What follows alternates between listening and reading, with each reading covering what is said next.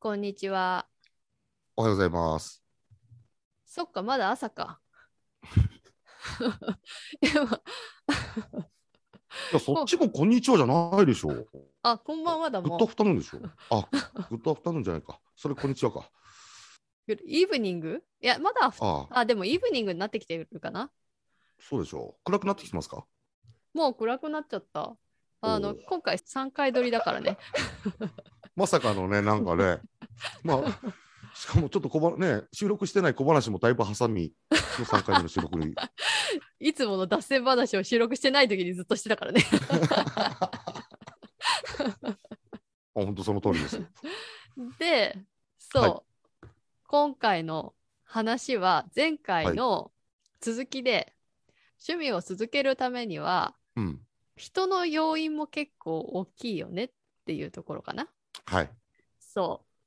あのーで、私はラッキーなことに、はいはいこう一緒に遊べるパートナーが今おりますと。うん。で、何かあったら、とりあえずちょっとその先生にちょっと行ってみようよって言って誘って行けるんだ。はしかし、はい。やっぱり何かをやりたいと思った時に、こうはい気軽に誘える人がいなかったりとか、はい。誘ってもその人が興味がなかったりとかすると、うん。なかなかチャレンジできないよねっていうところがあるねって思っていて。あるね。うん、うーん。で大ちゃんはうあん。の去年ぐらいからね釣りをやってるけれどもうん、なかなかこうね釣りって難しいよねでもなんかあなんかこれやってみたいって思った時になんだろう同じようにやりたいと思っている人を見つけるのってすごい難しいなって思いやー、やっぱり突き詰めるとっていうか、もう絶対そこにぶち当たるんですよ。う。うん、自分で言うのもなんですけどね、だいたい40歳過ぎて、毎週末、趣味やれる人って、普通いないじゃないですか。まあ多くはないですね。そうなんですよねし。かも現代の40代ってはい、子育て真っ最中の方々もすごい多いからね。僕だって一応子育てしてますよ、週末だけど。あの、そう、だからさ、大人としてね、うん、気を使うんですよ。そうだね。例えば僕の周りにはこう独身のね男性っていう人があんまりいないというか、まあ、友達自体があまりいないんで 何とも言えないんですけど 同じくです。まあ若い時みたいにさうん、じゃあ来週あれしようよっていうノリはもう全くないよね。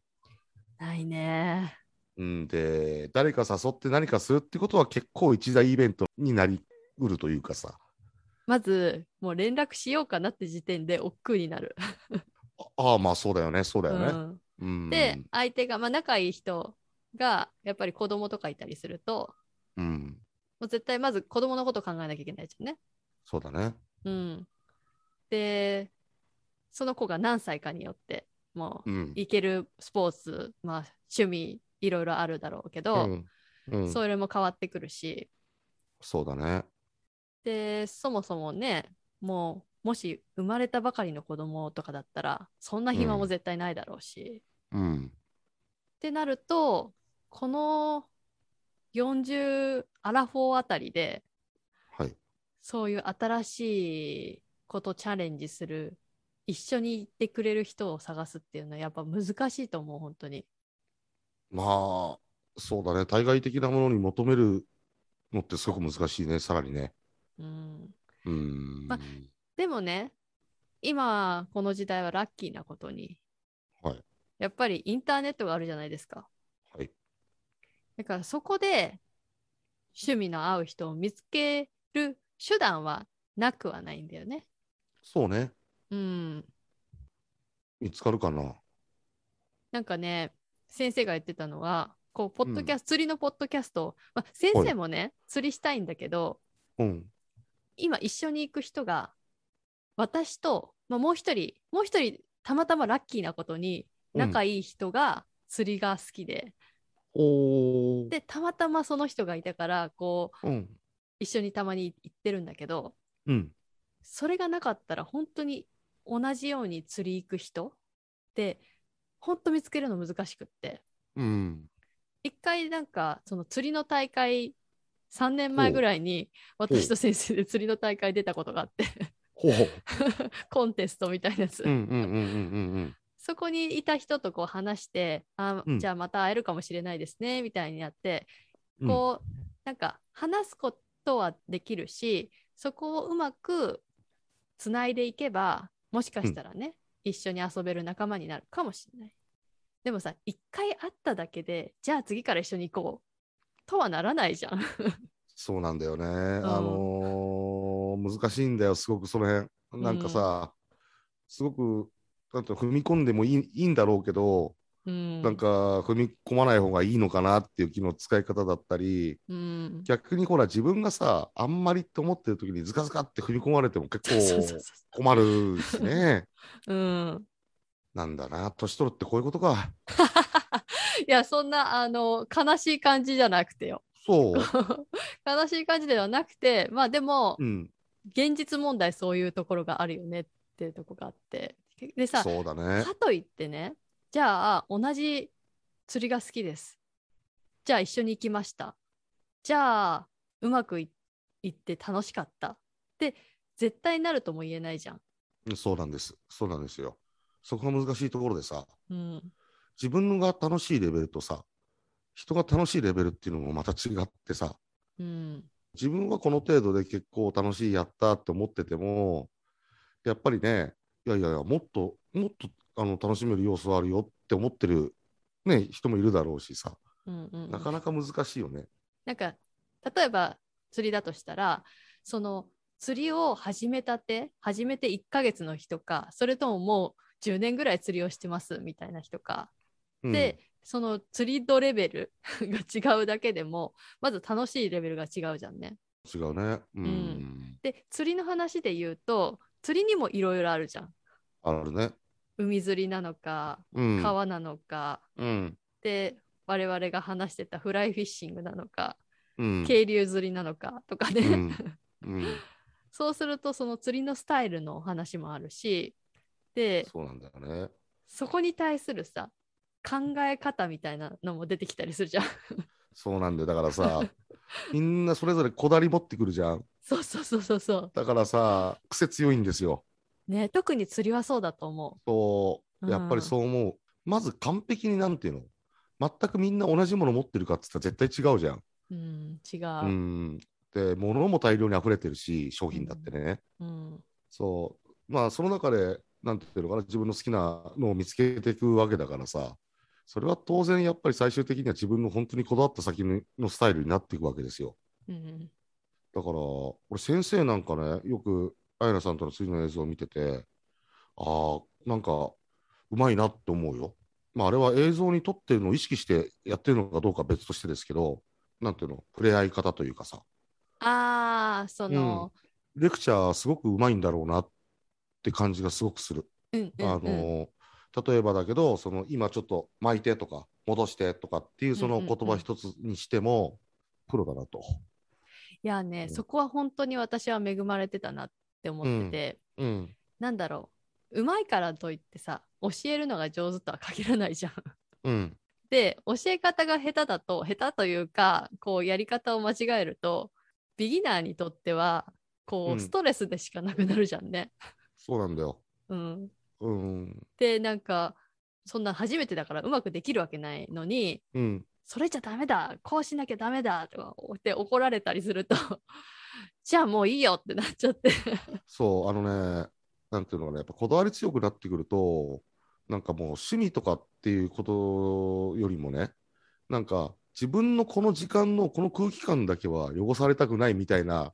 こう、周波数出されると、ななん、かそんなつもりで言った俺が悪いんかいってオチになっちゃうんだよね。うんこっちはほら、そこまでの意識ないから、ね、やっぱほら、遊びというかさ、そういう感覚でさ、行くじゃゃん。だだからあの人の問題ってさそういうところもやっぱ出てくるよね。出てくる。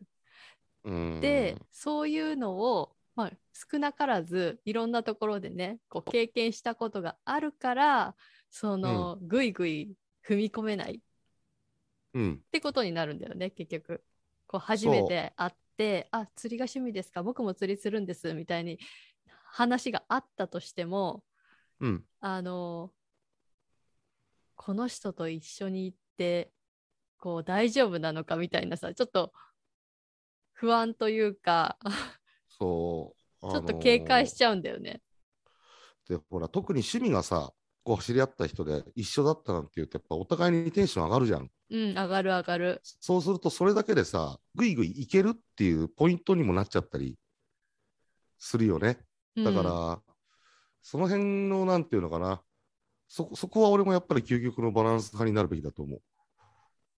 だからやっぱりそのそういうところでのある程度の付き合い方というか間の取り方じゃないけどうん。自分の価値観と相手の価値観をお互いに尊重した上で一緒にできる人うんっ、ていうのを見つけるのは難しい。いやー、難しいなうんー。難しいと思う。うん、、いやーだからら本当ね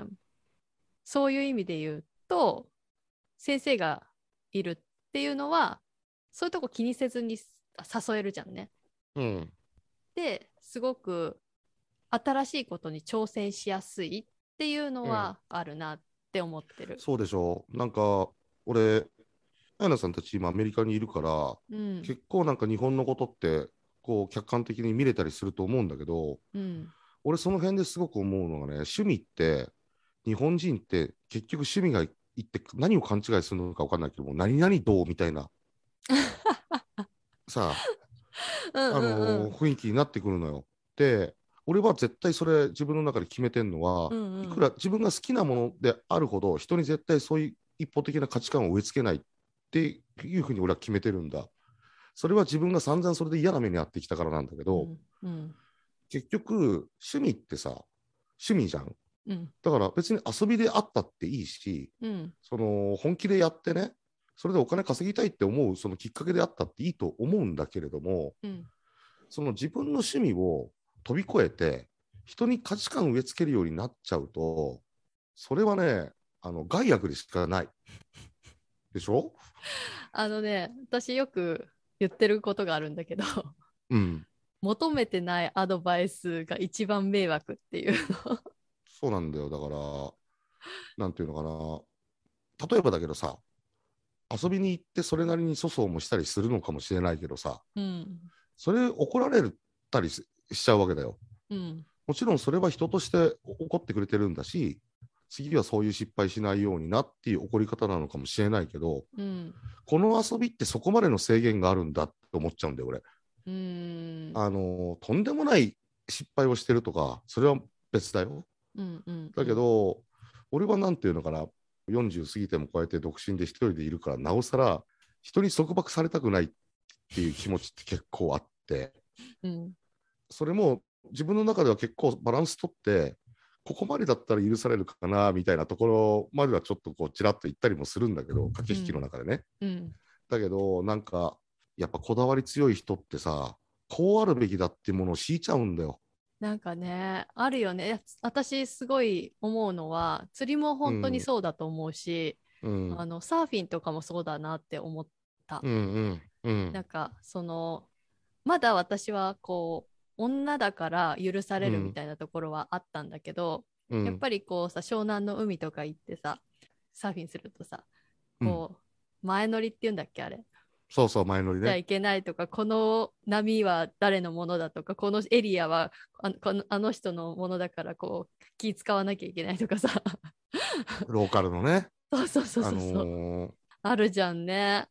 だからもうなんうかんそういうのはめんどくさいなって思ったんだけどうん。あの今ね改めてこのアメリカにいる視点からそれうをん言うと、うんそれも先生とよく話すんだけど、うんなんだろうねやっぱり日本またこれ日本人ってこうまとめてカテゴライズしちゃうと語弊があるかもしれないんいだやけいどやいや、ざっくりでいいでしょ。うん日本人ってやっぱねこだわりすごいと思うんだよね。うん。うんなんかなんだろううね。なんて言うんだろうだからこそこれだけの繊細な細かい製品が生まれてるんだなとも思うんだけどねまた釣りの話だとやっぱりねフライを作るじゃん、自分でうん。フライを作り出すと何て言うんだろうあくまでも私の見てる範囲の話だけどうん。日本人ってすっごい細かいこと丁寧にやるよねうん。そうだよ。もうなんかね、まあ、先生なんか特に細かいの大好きでもう そうだよ小ね。さいさもう1センチぐらいのフライをさ 綺麗になんか均等に巻いてさそれをもうなんかずーっと作っててで、うん。それを使って釣りするわけじゃん。で、うん。あこれだとここがダメだみたいなことで改良してまた作って、それまた釣り行って、で改良してうんみたいなことをずっとやるわけよね。うん。それをなんかやっぱね周りのアメリカの方とかに見せるとね結構みんな驚くもん。ああ、やっぱりね。あれなんだね。日本人って、やっぱそういうところはやっぱ能力高いんだね。まあ、うん全員じゃななんいかだろうけど ね。もちろん全員じゃないし苦手な人もいるうんけど、やっぱりね、う一つのことに対するこだわり方はすごいと思まあ、そうだよね。だから、やっぱほら、規律を守るっていう意味じゃ、日本人ってすごくさ、う。うんモラルも高いじゃん。うんその、うん電車の時間が遅れてくるとか、そんなこともないし、うんルールを守ろうとかさ、人に迷惑をかけないでっていう意識はすごく高いし、うんだからそういうなんか、やっぱ勤勉な性格なんだろうね。うん、勤勉ですねやっぱりう。ん、そうなのかな。まあ話を戻すと、はいやっぱりその人が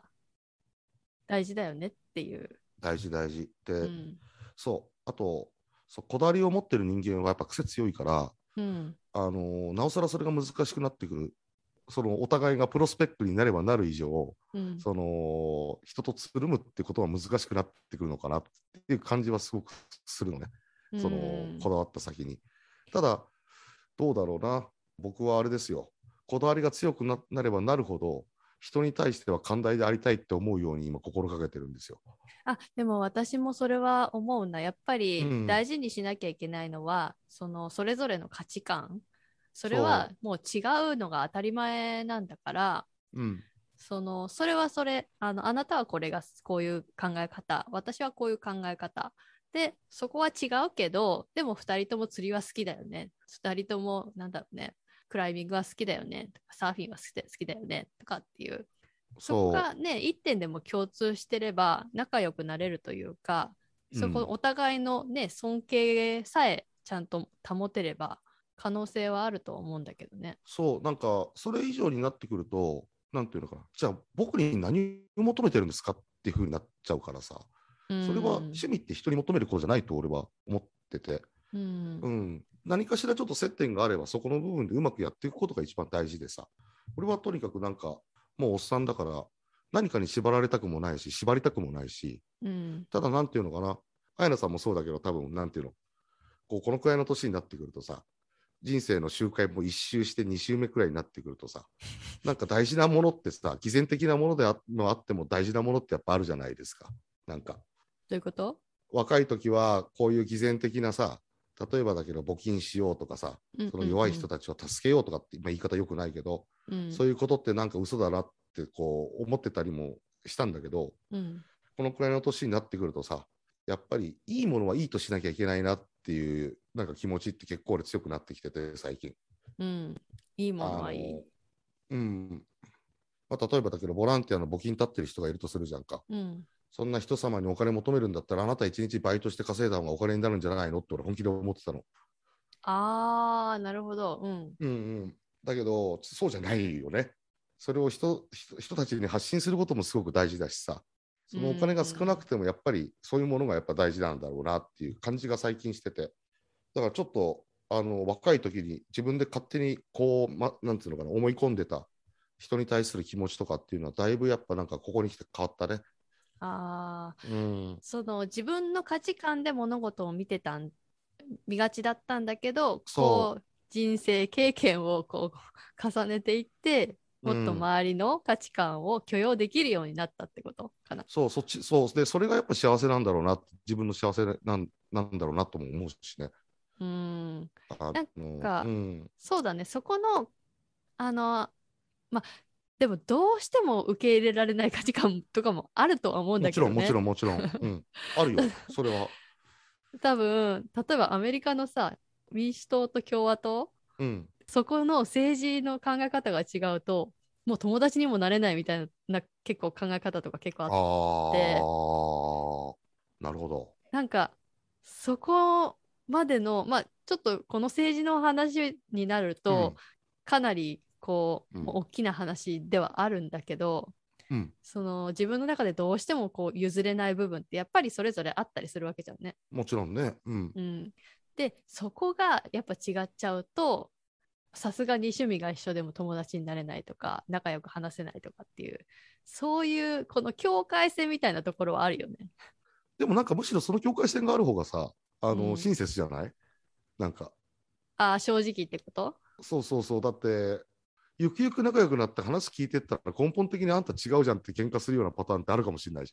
ああ私そこまで耐えられない気がする。ゃん。あーわかんない。なんか、そういうのってさ、話してる中で見えてきたりするじゃん。あれこの人ちょっと違うかもみたいな。そうそうそうそうでそれってさ直に聞かないでさなんとなく探りを入れてってさその答えが出てくるわけじゃんか。 あーそうするとあーってなったりさそれって結構なんていうの価値観で大きいところであるじゃん。まあ日本はそういうのあんまりないけど例えばそっちだったら本当民主党とかその共和党とかさ、うんひょっとしたら今度宗教の問題にもなってくるかもしれないしあさあ、。それもあるうかもんね。うんでも難しいよね。そこでさ、じゃあもうこそこの境界線をを超えて、なんだろう、うんこの人のこの考え方を受け入れられないから、この人とは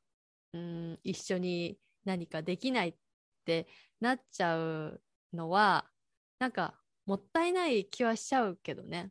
うん、そうね。なんか、もうちょっとなんとかなるんじゃないかって感じはするよね。だからその違う部分はちょっと置いといて。うん、うん、で自分たちのこう合う部分だけでうまく付き合えたらいいいいんだけどそれこそ、多分バランス派の力が必要なんじゃないいやー、そうなんだよな。本当ね、もっとみんな人のいいところだけ見てさ、うん付き合えればもっと世の中変わるんじゃないのとかって思ったりもするけど、うんなかなかそれってなんか難しいよね。 難しいね結局正直になっちゃうもんね、なんかこう仲良くなればなるほどなんなんて言うんだろう正直になっちゃって対立したりとかそう、だけど、なんていうの、最終的に悪いところといいところをさ、相殺してさ、いいところが残ればさ、うんこれはいいと思ってるんだよ。うん確かに確かにだけど、こだわり強い人たちに典型的な、まあ、日本人の何々道をすると、一つのちっちゃな悪さが全悪と捉える瞬間がやってきたりするわけですよ。なんか大ちゃんその言い方すごい嫌な経験をしてる感じだよねいやー、なんかね、やっぱり、もともと俺はずっと体育会系の人間関係がすごく多かったから、うんなんていうの、どうにもならないことってあるんだなって思ったりして片付けてたけど、自分はそういう、なんていうのかな、あの刃を人に向けたくないなってすごく思うんう。うん。やっぱそっちのその嫌な気持ちを経験した方、うん、そっちの立場に立つとやっぱりそれを相手にはしないようにしようっていう意識が生まれたりとかはあるよね。そう。あとは、うん、そう、あの、あんまり意識高いなっていうところが分かったら、無限にそこに踏み込まないっていうのも一つの手だね。うんうんだ。だから大ちゃんはその経験をしてる、まあ、大ちゃんはっていうよりもそのうん、嫌な思いをするっていう経験をしてるって価値だと思うんだよね私は。あー、その気持ちがわかるわけじゃん。うん。やっぱりね人は経験しないとねその弱い立場っていうのを経験しないとね分かんないと思うんだよ身をもってう感じん、ないそうだねと。。うん。で経験してる人はやっぱりそういう人に優しくなれるしうん。そういう優しくなれるっていうことはそうじゃない人もいっぱいいてあのそれが一つのスキルでもあるというかさ うん。だからやっぱねいろいろ経験した方がいいんだろうなって思いますよ。ねえ、ほんとね。うん自分がされたらお前だって嫌だろってさ思うよってこと平気で人にしちゃったりするのだけが本当嫌だよね、うーんああやだやだ趣味の話で楽しくなるかと思って、もう。 やだ、なんかマイナスに終わっちゃうじゃん。いやいやいや、あのーだから、あれですよ、我々は、そういうつまらないことのために生きてるわけじゃないからね。まあ、あの、いい部分を見てポジティブに、ポジティブにというか、なんだろうね。まあ、あんまり、こう、無理せず楽しみたいよねって いう。本当その通り だね。そうなんだよ。